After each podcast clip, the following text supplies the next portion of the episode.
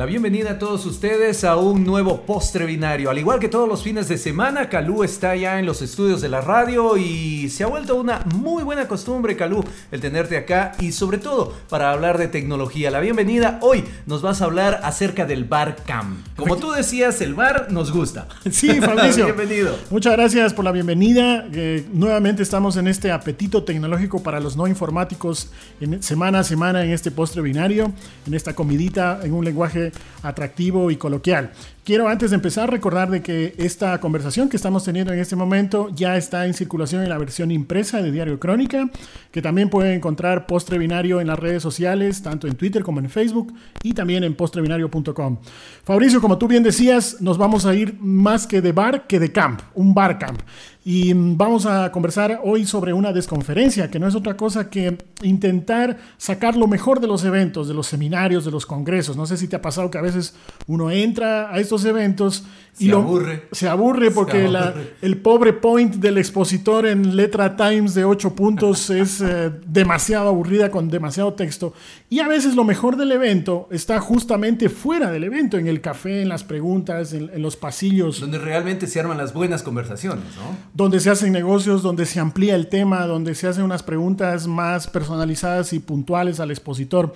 Entonces, esto ya venía sucediendo y para evitar eso, lo que se intenta es darle un giro, sacar lo, aburrido de la presentación, lo aburrido de la conferencia y del, del Congreso, y meter esa conversación del café, esa pausa, esa conversación de pasillo y esas anécdotas, meterlas dentro del evento. Entonces, lo que se intenta es que este Barcamp, este evento, esta conferencia, sea más participativo, sea abierto en un ambiente más colaborativo. Es decir, ir más allá de las conferencias, eh, seguir la conferencia, pero en una cuestión más informal, puede ser eso. Bastante más informal, pero además de eso es de que no tenemos los famosos ponentes magistrales, aquellos super gurús, sino que todo. Claro, sino que aquí todos sabemos algo y entonces todos iríamos, si es que asistimos a este Barcamp, asistimos sabiendo de que algo sabemos, en algo podemos aportar y entonces la suma colectiva de los eh, conocimientos de cada uno es lo que va formando este, esta inteligencia colectiva. Por tanto, la estructura es mucho más plana, no hay estos super gurús, eh, obviamente habrá un proceso previo de registro y Todos logística. Estamos al mismo nivel, ¿no? Pero exactamente, hablando de igual a igual, y esa aparente desorganización es lo que trae ese aspecto más informal, pero al mismo tiempo más colaborativo. Ya ha habido varias ediciones de Barcamp en el, en el mundo, eh, inclusive no solo en el ámbito tecnológico, sino en el ámbito ciudadano, en el ámbito coloquial, incluso en la medicina o en la ecología. Se está volviendo algo un poco más común, ¿no? Sí. O sea, es como una segunda parte, y a pesar de que dicen que las segundas partes nunca fueron buenas, como que esa segunda parte sí suena bien y, y, donde se puede hacer negocios, donde se puede eh, intercambiar ideas y sobre todo llegar a soluciones a muchas cosas, ¿no? Sí, como... Porque a lo mejor lo que yo sé tú no lo sabías y lo que tú sabes a lo mejor yo no lo sabía. Ese intercambio, lo que acabas de decir, ese intercambio de información es lo que le da la vida, lo que le da, es el motor que une a las personas para, eh, a través de este tipo de eventos, compartir conocimiento. Exactamente tal como lo has dicho, y ya no solo en el ámbito tecnológico como lo comentaba. La ventaja es de que estos barcamps ya están siendo una especie de semilla para proyectos que más adelante con el tiempo van tomando más forma, se van especializando y terminan siendo propuestas puntuales o empresas o protocolos que se desarrollan, etc. Muchas de estas iniciativas se las ha podido concebir en un entorno de Barcamp. Un, dato interesante, ya situándonos en el caso concreto de nuestro país, de que si bien no con ese nombre de Barcamp, por allá en el año 2007, algunos locos de aquí de Loja fuimos los primeros que empezamos a tener este tipo de reuniones informales donde se primaba la participación colaborativa y este tipo de, eventos más abiertos. Esto fue en el 2007 y luego ya en los siguientes años, en el 2008, fue ya con el nombre de Barcamp, el primero en nuestro país en Quito, se extendió luego a Guayaquil, a, a, Loja, inclusive a ciudades como Milagro. Entonces ya el Ecuador, en el ámbito de lo que venimos hablando, conoce este tipo de eventos, pero la buena noticia, Fabricio, y las personas que nos están oyendo, es de que justamente mañana tendríamos otra edición de este famoso Barcamp en Quito.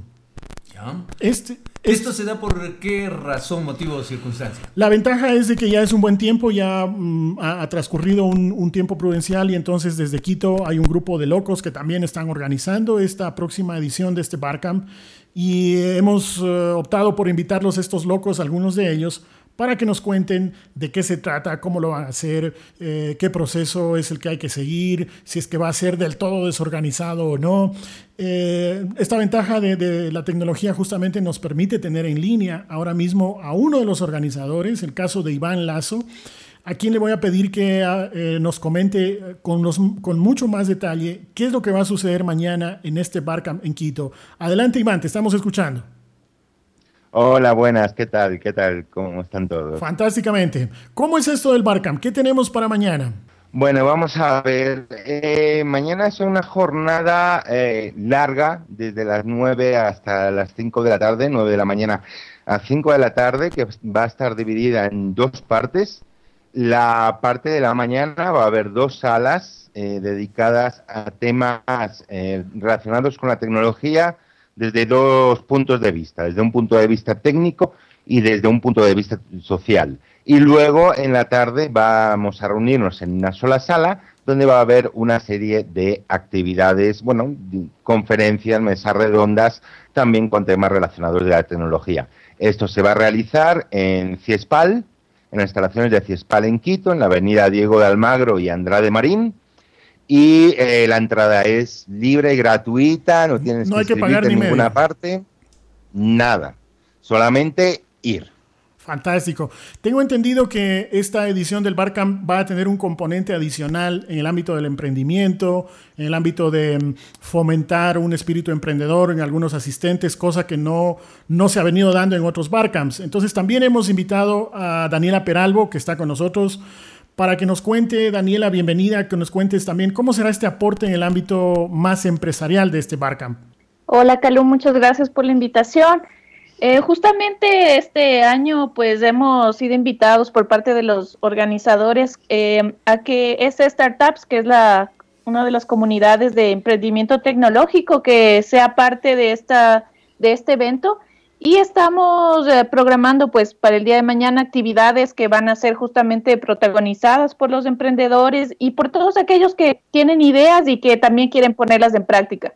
Fantástico. Iván, regresando contigo, eh, aparte de, la, de ti, de, Daniela, ¿qué otras personas más están organizando esto? ¿Quién está detrás de esta locura? Eh, bueno, detrás de todo esto estamos un grupo reunido ad hoc para, para participar, para organizarlo eh, simplemente nos juntamos un pequeño grupo de personas y eh, nos pusimos a hacerlo porque queríamos que, bueno, que, hacía falta y que nos apetecía más que nada. Porque a pesar de todos los quebraderos de cabeza que esto comporta, es divertido también hacerlo. O sea, ciertamente la organización implica también un, un, conjunto de horas de manera voluntaria para poder organizarlo, trabajarlo, que todo salga bien. Exactamente, exactamente. Entonces, como una organización como tal, no, no hay, no hay. Eh, algunos de los que estamos metidos en ello eh, ya hemos participado en, en otros barcamps organizándolo anteriormente. Y como digo, es un grupo ad hoc que, bueno, eh, están de gente que has, tenido tú aquí en Postrebinario, como María Cristina Martínez. Puedo nombrar dentro del grupo, digamos que estamos en cabeza, está Pablo Hernández, Juan Calderón, eh, Luis Campuzano, somos los que estamos, digamos, ahí delante, pero luego también hay otros apoyos de otra gente colaborando en cosas puntuales. Daniela, contigo regresando, eh, entiendo de que también va a haber una especie de elevator pitch. ¿Qué diablos es eso de las presentaciones de los posibles emprendedores? Cuéntanos un poquito de eso. Sí, justamente una de las actividades que nosotros eh, vamos a realizar en la tarde es la, ronda de, elevator pitch, que esto es un poco, eh, si uno lo traduciría, es una presentación de ascensor, ¿no? En donde uno pensaría si se encuentra con un posible inversionista, un posible socio en un ascensor, ¿cómo le presentaría su proyecto en, minutos? Porque básicamente es el tiempo que te queda en un ascensor. Entonces vamos a replicar esa experiencia y algunos emprendedores van a tener la opción de presentarse ante el público y ante un jurado que justamente tú también eres parte, ante, en el día de, en el día de, de mañana, ¿no? Y, quería comentar también un poco de las otras dos eh, actividades que vamos a realizar, que la una es una exposición para que aquellos que tengan prototipos o demos puedan mostrarlo ante el público y a algunos que igual quieren más bien conocer o aprender, vamos a tener un taller teórico práctico más enfocado a diseño de experiencias de usuario para, para emprendimientos, para startups. Daniela, en ese sentido, una vez que tengamos esas presentaciones por parte de proyectos, de iniciativas, de emprendedores, ¿habrá una siguiente fase? ¿Va a haber una especie de, de, premiación o alguna gran final? Eh, un poco, ¿cuál sería el sentido de tener esta, estas presentaciones? Sí, eh, la, la, idea es que justamente la gente pueda conocer, es, eh, este fue el espacio que, que, pensaron los chicos para que puedan presentarse ante el público, puedan tener un feedback.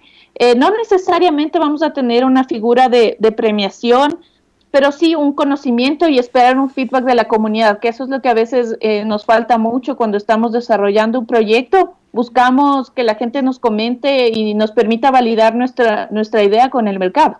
Iván, veíamos de que en algunas ediciones del Barcamp se acostumbraba a tener la famosa pizarra, es decir, de que conforme iban llegando los, los posibles expositores o los desconferenciantes, por decirlo de alguna manera, eh, se iban anotando en esa pizarra. Acá ha habido una mayor organización y una logística. ¿Cómo tú ves esta evolución de los barcamps, tomando en cuenta que tú eres uno de los que ha podido asistir a varias ediciones anteriores? en donde vamos volviendo más el timón hacia un poco más de desconferencia o se está convirtiendo en una conferencia un poco más organizada? ¿Cómo le ves tú eso? Bueno, eh, en todos los Barcamps anteriores hemos estado eh, experimentando y probando diferentes formas de organización. El problema es que no está muy extendida la cultura, digamos, del propio Barcamp. La esencia del Barcamp es tú te reúnes, eh, el grupo de gente que participa, que decide ir, y el que va no solamente va a asistir, sino que también va a participar. Y eso no termina de estar muy asentado entre la gente. Y también, por otro lado, está el asunto mismo de la eh, de saber acerca de qué se va a hablar. Si tú quieres llegar a un público más amplio, este público tiene que saber de qué se va a hablar. Si tú le dices, se va a hablar de temas técnicos y de temas sociales, eh, se va a hablar de Twitter y se va a hablar de Big Data. Entonces dicen, pero bueno, ¿qué, es lo que se va a decir? Y no tienden a acercarse tanto. Por eso nosotros hemos ido siempre bailando un poco entre, bueno, a ver hasta qué punto podemos llegar, hasta qué punto podemos organizar. En este caso, si se hizo previo registro, es decir, nosotros hicimos el llamamiento a la gente, a cualquier persona, puedes inscribirte, solamente queremos que, en este caso, delimitamos unos temas muy concretos para hacerlo un poco más eh, centrado y también para no darle un excesivo, una excesiva cobertura a unos temas sobre otros que suele ocurrir. Pero en ese sentido, Iván, si, si, creo entender bien, tampoco se quiere centralizar mucho para que el eje principal sea únicamente tecnología. ¿Se está intentando de que sea un poco más abierto? Eh, o sea, en este caso nosotros nos hemos centrado en el tema tecnológico. Pero por ponerte un ejemplo, eh, pusimos cupos para los diferentes temas, ¿ya? Entonces, ¿qué hubiese pasado si no hubiésemos puesto esos cupos? Porque lo hemos visto, que por ejemplo marketing, que es un tema que tiene mucha pujanza en el país, hubiese terminado absorbiendo casi toda la jornada, ¿ya? Mientras que no hubiese quedado espacio para otros temas como educación digital y eh, ciudadanía conectada, que también están, eh, tienen pujanza, pero no tanta y también merecen su espacio. Entonces hay que buscarle ese nivel. Es, tiene una cierta complejidad, ¿ya? Porque el asunto es eh, encontrar un equilibrio entre la gente que quiere participar y lo que eh, apreciamos en, el entorno que también es necesario que reciba un espacio. y además, quisiera, quisiera resaltar un punto. En las actividades de la tarde va a haber eh, una charla eh, en la que vamos, que vamos a dar los organizadores, en la que cual vamos a explicar nuestra experiencia, porque una de las motivaciones de, para realizar este Barcamp es incentivar a que este formato de evento, que se ha entendido en ocasiones como una marca, ¿ya? no es una marca, es un formato de evento para que se trate de replicar. Eso es muy importante. Exactamente. Lo que a nosotros nos interesa, nos mueve, es hacer este tipo de cosas para que se repliquen y para que la gente se anime. No es difícil. Hay muchas entidades, muchos sitios que están abiertos a actividades de este tipo que son absolutamente sin ánimo de lucro. ¿Ya? y que además no solamente benefician a la comunidad, sino que benefician a todos los participantes, ¿ya? porque eh, el beneficio está ahí de participar y de compartir el conocimiento.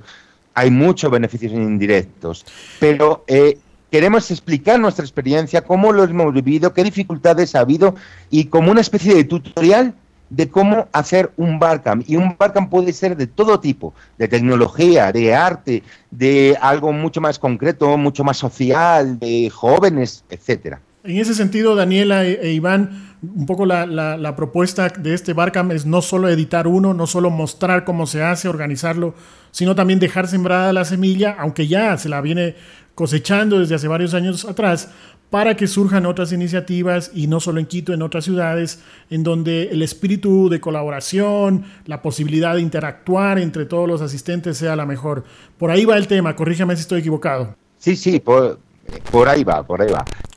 Yo creo que, yo creo que ese es, ese es el objetivo que, que algunas personas, que nuevas iniciativas que se están desarrollando en diferentes ámbitos vean que hay una posibilidad, hay un formato de colaboración em, y de, trabajo en conjunto que se puede desarrollar a través de este, de este, de este tipo de eventos como el Barcamp. Eh, no es algo fuera de lo normal, a veces también se puede pensar que se necesitan de muchos recursos y aquí nosotros tenemos una prueba de que no es así. Eh, lo que sí hay es muchas ganas, mucho trabajo, mucho ñeque eh, y, y, eso es lo que queremos mostrar en la práctica. Entonces la charla de, que justamente van a dar sobre cómo preparar un barcamp es fundamental para que la gente se pueda apropiar y quiera hacer cosas en diferentes sentidos, porque no todos eh, son tan tecnológicos eh, y más bien quieren estar trabajando en, temas específicos, como ustedes lo mencionaron, que se puede trabajar en diferentes ámbitos. Entonces es más bien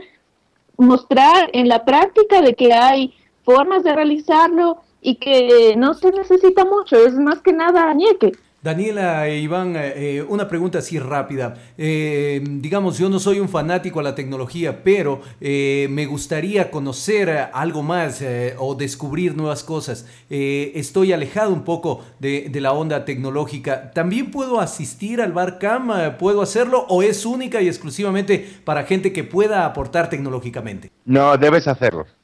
Debes hacerlo porque lo interesante de todo este asunto no es, no es solamente las charlas, sino que eh, puedes interactuar con la gente. Son dos salas en la mañana en las cuales hay un programa de charlas que se puede ver en el sitio web, en barcamuyo.com. Ahí, si tú estás en una charla y luego hay otra que te interesa, tú te sales de una sala y te vas a la otra. Por el camino te encuentras con alguien, pues te quedas conversando. Esa es la idea también. Y luego, al final del evento, tenemos eh, una reunión con, de carácter informal en, un bar de aquí de la ciudad que se, se ha conocido siempre como el After Barcamp y ese suele ser el espacio más importante porque es donde tú entablas conocimiento. Entonces, aunque puede ser que tú veas los temas y digas, uy, pero es que yo no sé nada de eso, lo más práctico es coger e ir y meterte y escuchar cómo la gente habla. Y seguro que eso va a despertar algún interés en ti, va a, despertar alguna llama, alguna curiosidad, sobre todo porque la gente que se involucra ahí no es gente, eh, digamos, que están ahí solamente por interés, están ahí para compartir conocimiento y son apasionados también de lo que hacen y de lo que hablan. Chéverísimo, entonces también tendríamos que apuntarnos al After Barcamp, no solo al Barcamp en sí mismo. Y de esa manera ya vamos cerrando este segmento, este post binario. mejor, ¿no? Sí, claro, porque si no, mucho camp y poco bar, ¿no? Y poco bar. Chévere, bueno, antes de despedirnos quería reiterar el agradecimiento a Daniela y a ti Iván. Si por favor Daniela nos comentas tu, vida, tu identidad digital, dónde te encontramos en las redes sociales, tu sitio web. Sí, me pueden encontrar eh, en Twitter como arroba Daniela Peralbo. Es el lugar donde normalmente paso y ahí podrán saber algo de las iniciativas en las que, en las que estoy participando. Así que mantengamos la conversación en redes y totalmente abierto para lo que se puede apoyar. Gracias, Daniela. Iván, ¿dónde te encontramos? Bueno, primero quisiera señalar, en barcampuio.com está toda la programación de todo lo que se va a hacer y los mecanismos a seguir, cómo van a ser las actividades y demás. A mí me pueden encontrar como Iván Lasso con dos S, punto info. Y a partir de ahí, Iván Lasso en todas las redes. Muchas gracias. Recordar lo que ha dicho Iván, el, usuario de Twitter del Barcamp también es barcamuio y el sitio web del Barcamp, eh, barcamuio.com, donde como ha dicho muy bien Iván está toda la información. De esa manera, eh, Fabricio, vamos cerrando este segmento. Quiero agradecer por la con, la continua, con el continuo feedback que vamos teniendo de, este segmento, nos está llegando mucha información a través de redes sociales, a través de incluso fuera del ámbito de la web. Recordar que esta, este podcast también está en edición impresa en, Diario Crónica y que nos pueden encontrar en postrebinario.com. Y que se reprisa también los días sábados a través de Cocodrilo Radio, que a propósito en este Barcam estará muy, representado, muy bien representado por Calu. Con, muchísima, con muchísimo gusto de poder compartir. Con viáticos pagados. Listo, muchas gracias Iván, gracias Daniela, gracias Fabricio. Yo soy Calú en Twitter arroba Calú y espero de que la siguiente semana podamos volvernos a encontrar en este segmento de Postre Binario.